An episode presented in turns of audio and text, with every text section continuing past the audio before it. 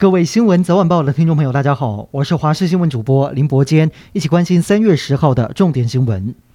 乌克兰、俄罗斯还有土耳其的外长今天举行三方会谈，并且预计在台湾时间晚上八点召开记者会。这个是乌俄战争爆发以来第一次高层级的会谈，各界都相当关注。俄罗斯外长拉夫罗夫，还有乌克兰的外长库列巴都已经抵达会场，也受到土耳其外长卡夫索格鲁的欢迎与接待。这一次的三方会谈是由北约成员国土耳其协调促成，地点就在土耳其西南部的安塔利亚。克里姆林宫表示，已经准备好跟乌克兰会谈，但坚持基辅必须保持中立，放弃加入北约，这场战争才会结束。乌俄双方之前已经举行过三次的会谈，但是都没有太大的成果。这一次三方外长会谈会不会出现和平曙光？外界高度关注。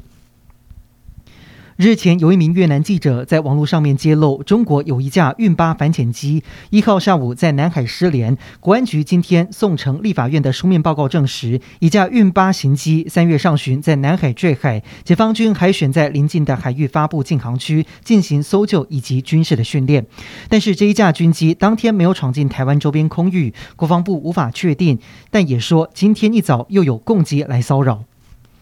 今天境外移入新增八十二例，是一月十二号以来的新高。指挥中心表示，边境仍然要严防。至于国内本土个案，事隔六十八天再一次加零。高兴的是，疫情趋缓，但是第二十六期疫苗预约的情形仍然是比较低迷。截至今天下午一点，预约率不到百分之十四。前副总统陈建仁表示，国人第三季覆盖率若是达到六七成以上，国内最快七月就能够解封。陈时中坦言，虽然疫苗的覆盖率很重要，但是。不会用单一的指标来看解封的时机。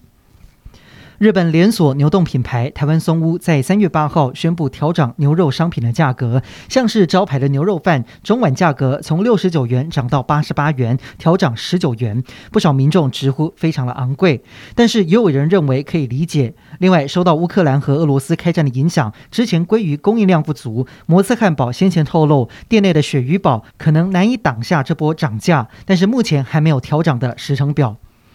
三零三大停电后续效应开始延烧，经济部除了要求台电火速端出检讨报告，当天事发二十二分钟的关键影像也曝光。在这段二十二分钟的影片当中，先是维护人员测试兴达电厂隔离开关是否能够正常运作，二十分钟后，值班主任也在场准备闭合隔离开关让它通电，随后就发生了事故，电厂全黑。经济部长王美花说，当天先是人为操作失误，接着是厂区的新型保护电。建议误判旧设备资料，最后是龙崎变电所正在大修，三大事件重叠，造成全台大停电。除此之外，民进党立委也质疑，以台湾目前电网韧性，加上天然气、绿电成本上扬，电价会不会因此跟着走高？